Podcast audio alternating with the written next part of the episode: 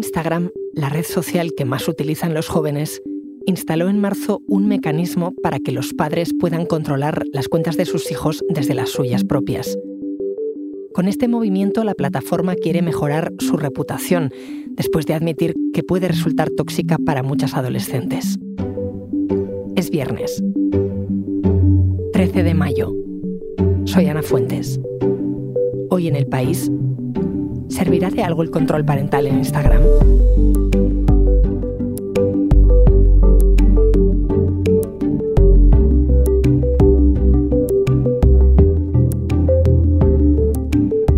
Rebollo es periodista de tecnología del país. ¿Qué tal, Clara? Buenos días, Ana, ¿qué tal? ¿Qué es un control parental? Pues es básicamente una serie de herramientas para permitir que los padres puedan tener un cierto control sobre la actividad de sus hijos en, en la plataforma. We're going to not only double down on our work on controls, but expand into doing more around transparency. Esto lo anunció Adam Mosseri, que es el director de, la, de Instagram, en, a principios de diciembre y consiste básicamente en cinco medidas. Establecer límites de tiempo para utilizar la aplicación, que los padres puedan ver el tiempo que sus hijos han pasado en Instagram haciendo scroll básicamente. Notificaciones para que se tomen descansos, eh, que les pueden saltar cada 10, 20, 30 minutos y les dice el teléfono, oye, llevas mm, mucho rato en Instagram porque no te tomas un descanso. Eh, bueno, y te van a dar una serie de consejos además. Luego un control de rastro, del rastro que están dejando ellos en Internet, para que de una forma mucho más sencilla puedan gestionar los comentarios que han dejado, los me gustas que han dado, las imágenes que han subido, que lo puedan ver todo de una forma pues, muy visual, muy sencilla, para que sean conscientes de lo que están dejando en Internet. Y por último, un centro educativo específico para padres y educadores. Porque entonces antes no, no había nada. Claro, no había ninguna herramienta externa como las que plantea ahora para controlar desde la cuenta propia la cuenta de sus hijos. Todo lo que había dependía un poco de la relación entre padres e hijos y de lo que los adolescentes les dejaran influir, ¿no? Cuando me dieron el móvil, mi madre no, a mi madre no le gustaba que me lo llevara al colegio. O sea, me acuerdo que era como alguna excepción. Yo sí que recuerdo que, que mis padres me escondían cuando hacía algo mal y me querían castigar. Cogían el móvil y, y lo escondían en un cajón y yo me acuerdo de ir a buscarlo. Me acuerdo que, que no me gustaba nada, que me sentía controlada y que, que, al fin y al cabo pues es tu privacidad y es algo personal. ¿Quién es? Porque esta eres tú. O... No, de hecho se parece bastante la voz, pero es Cristina, una chica de Madrid de, que tiene ahora 21 años, a la que sus padres le dieron el móvil con 14 y no le dejaban tenerlo todo el tiempo. Claro, eso estaba pensando, que eh, un adolescente se va a dejar controlar fácilmente por mucha herramienta de control parental que tenga su Instagram. Claro, es que además es que estamos hablando de una edad muy complicada, o sea, si ya normalmente hay, digamos, cierto recelo mmm, por su intimidad, pues en lo que respecta a las redes sociales eh, puede ser más complicado, sobre todo porque pueden sentirse menos libres también, ¿no? Porque no es lo mismo compartir cosas eh, sabiendo que es un espacio donde lo van a ver tus amigos con los que te sientes más cómodo que sabiendo que tus padres lo están viendo, ¿no? Entonces, bueno, es un problema por eso, porque muchos adolescentes pues piensan que eso les puede quitar libertad. Y sí que me acuerdo que tipo que me quitaban el móvil y no tenía el móvil para conectarme al Instagram, entonces tenía que hacerme otra cuenta o conectarme desde otro dispositivo. Sí, o sea, sí que me acuerdo de meterme en el móvil de mi madre y meterme en mi cuenta mientras ella no se enteraba de que me estaba metiendo en mi cuenta de Instagram desde su móvil.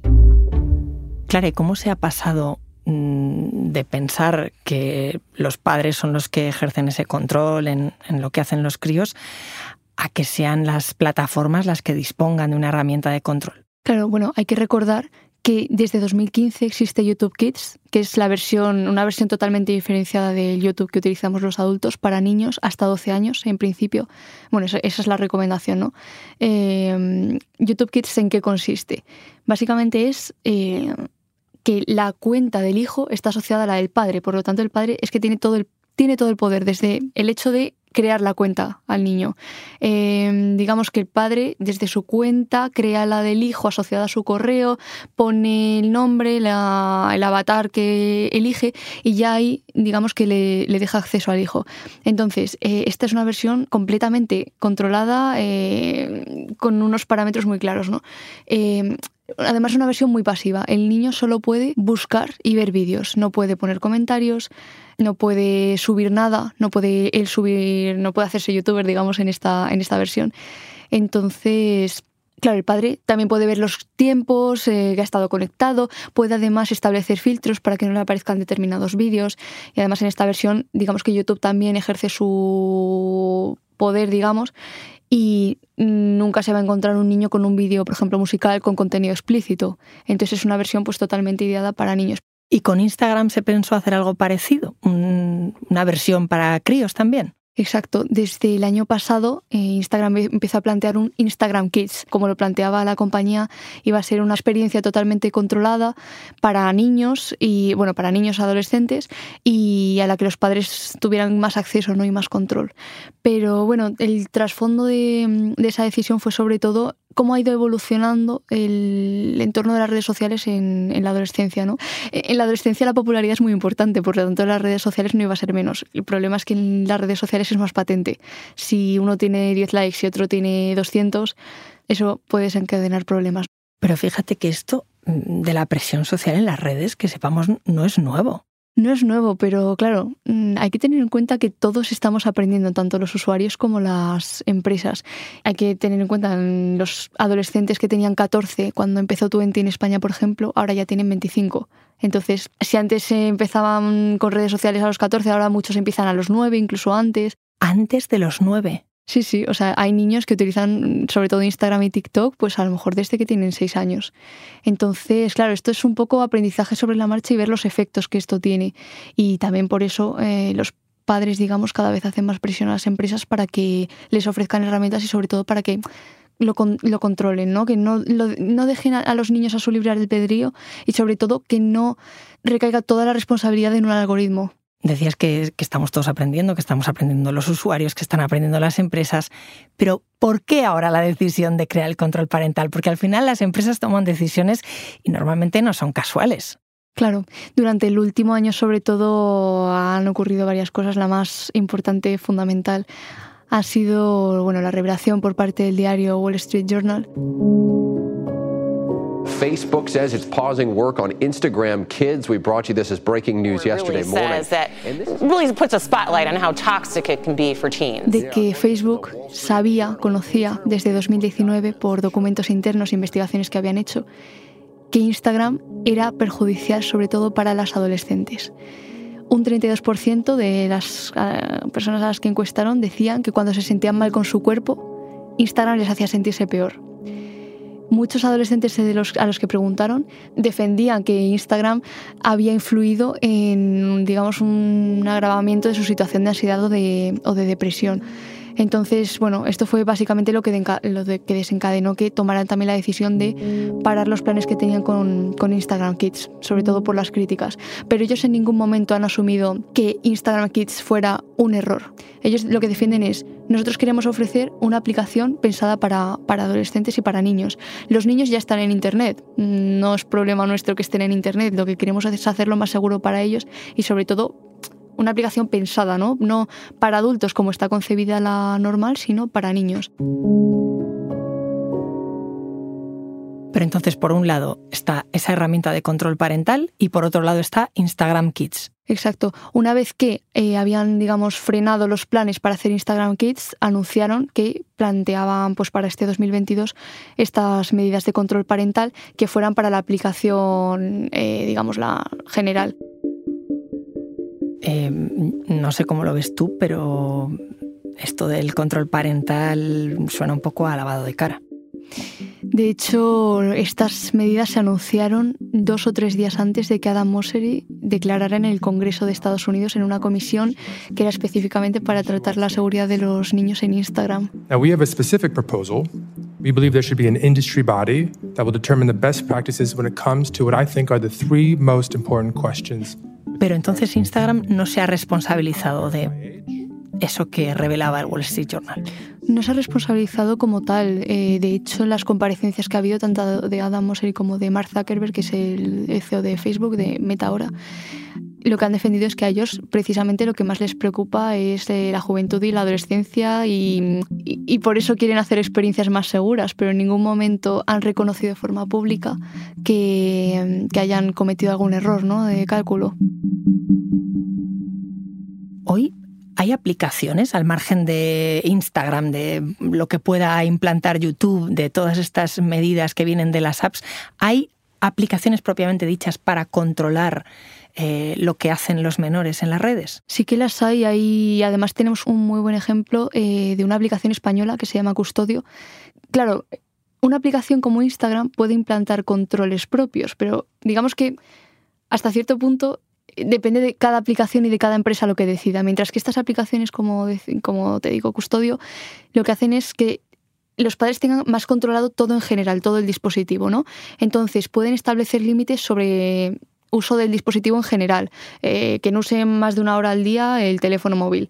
Pueden bloquear aplicaciones. Por ejemplo, en 2020 la aplicación más bloqueada por los padres eh, fue TikTok y la segunda Instagram. Directamente impedían que el menor descargara la aplicación o la utilizara, ¿no? Entonces es verdad que estas herramientas son mucho más efectivas porque sí que impiden que el menor acceda o sí que le impiden que siga utilizando eh, X aplicación o el dispositivo cuando ha pasado cierto tiempo, mientras que las medidas, por ejemplo, con las que plantea Instagram son más disuasorias, no son tan eficaces, digamos. Pero claro, también hay que recordar que estas aplicaciones están más pensadas y más utilizadas también por padres de niños más pequeños, ¿no? Seguimos teniendo el problema de qué ocurre con los adolescentes que se muestran más recelosos, que pueden que, al final tienen más poder para marcar límites, ¿no? que un niño de 10 años, por ejemplo.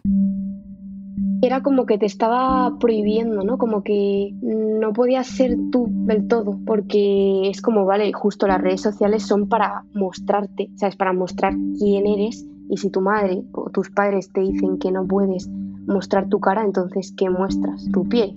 Y sí que me acuerdo que se me dejaron de controlar, yo creo que sobre los 16 años. Porque a los 16 es una edad en la que ya empiezas como a ser medio adulta. Te tienen que dejar más libertad en tus decisiones, en, tú sabrás lo que subes, tú sabrás lo que, cómo manejas las redes sociales eh, dentro de, del propio control. Al final también, Clara, esto es salud, salud de los menores. Yo no sé si esto ha trascendido a los gobiernos. Por ejemplo, en España, ¿se ha planteado regular Instagram de alguna forma? No se plantea porque, claro, es, es una cuestión enormemente compleja desde el punto de vista legal, porque son empresas que es que están presentes en todo el mundo, ¿no? Pueden tener una sede en España, pero realmente Claro, ¿qué ocurre si el Congreso aprueba una medida concreta en España? Eh, digamos, hay herramientas tecnológicas que permitirían acceder a esas aplicaciones a través de VPNs, por ejemplo, redes privadas. Tanto a nivel técnico como a nivel legal es muy complejo. Sí que ha habido propuestas, eh, pero están más enfocadas al acoso en Internet. Eh, la más concreta ha sido una proposición no de ley de Rafael Hernando, ahora senador del Partido Popular, que también había propuesto en 2017 cuando estaba en el Congreso que es para que las redes sociales exijan el DNI pero también es eh, complicado porque, bueno, primero porque hay un sector que defiende que tiene que haber un anonimato eh, por muchos motivos, ¿no? sobre todo por cuestión de derechos fundamentales, pero también porque mm, las empresas tampoco quieren hacerse mm, responsables de la verificación de un DNI. Claro, esto, la propuesta del DNI también puede afectar a, Instagram de, otra manera y es para verificar la edad. Sería una forma más fácil de verificar que el usuario tiene más de 13 años, porque ahora mismo no, hay ninguna manera de poder saberlo. Claro, por otro lado, mm, son empresas globales, ¿no? Que están presentes en casi todos los países. Entonces, si esto se regulara en España, ¿cómo se separa los usuarios de España de los del resto del mundo? Bueno, pero estamos en 2022. No sé si es un poco naif sorprenderse de las consecuencias de las redes sociales, dado el panorama. Por una parte sí, pero por otras lo que hablábamos, ¿no? Que al final es una situación nueva para todos, tanto, como para, tanto para las empresas como para los usuarios, y se va aprendiendo sobre la marcha. Y además es que, claro, no dejan, no hay que olvidar que no dejan de crearse redes sociales nuevas.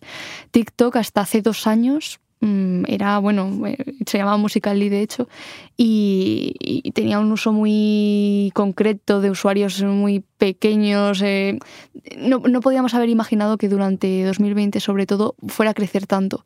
Entonces nos vamos a encontrar constantemente esto con nuevas redes sociales, nuevas plataformas y vamos a tener que aprender sobre la marcha, ¿no? Y mientras aprendemos y no aprendemos, ¿tiene sentido una herramienta de control parental? Tiene sentido para los que puedan considerarlo suficiente si habrá padres eh, que consideren que bueno que con eso ya controlan ciertos aspectos que les parecen importantes como el tiempo que los adolescentes dedican al teléfono móvil o a estas aplicaciones en concreto pero habrá otros a los que no les parezca suficiente. Entonces es, es complicado y además no hay que olvidar que los adolescentes tienen derecho a la intimidad entonces, tanto el control parental como las medidas que tome cada familia tienen que intentar encontrar ese equilibrio, pero claro, mm, es algo que es muy, muy fácil decirlo, pero cada familia es un mundo y, es muy complicado poner algo en marcha y, encontrar ese equilibrio que contente tanto al adolescente como a los progenitores. Bueno, y sobre todo que no todos los progenitores tienen tiempo, tienen ganas, tienen herramientas, ¿no? Conocen, se manejan bien con las redes como para ayudar a, a los hijos. Exacto.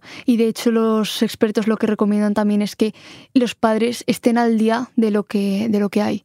Em, claro, no todos los padres tienen Instagram, no todos los padres tienen TikTok, sobre todo, pero sí que se, recomienda que sepan lo que se cuece ahí, ¿no? Que estén al día, sobre todo, más allá de mm, controlar también lo que hacen los hijos, sobre todo para poder aconsejarles, para estar al día, ¿no? Igual que les gusta estar al día de lo que hacen en el colegio, que sepan lo que pasa en TikTok. Entonces, claro, ahí tiene que haber cierto esfuerzo por parte de los padres para entender lo que, lo que hay. Eso claro, pero mm, nos está dejando gran parte de la responsabilidad eh, en los hombros de, los usuarios, de los padres, porque al final detrás de, toda esa arquitectura de las redes sociales hay una empresa que está ganando dinero.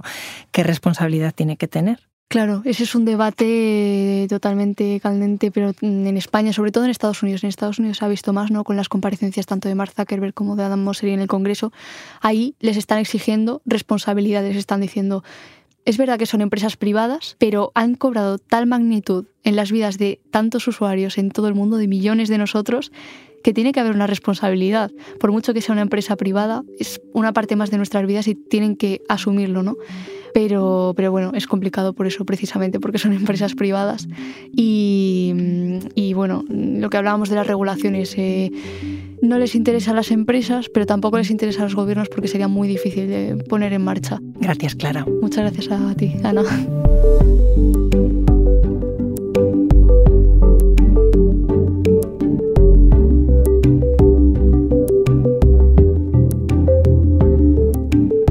Este episodio lo ha realizado Elsa Cabria. El diseño de sonido es de Nicolás Chabertidis y la dirección de Isabel Cadenas. Yo soy Ana Fuentes y esto ha sido Hoy en el País. De lunes a viernes volvemos con más historias. Gracias por escuchar.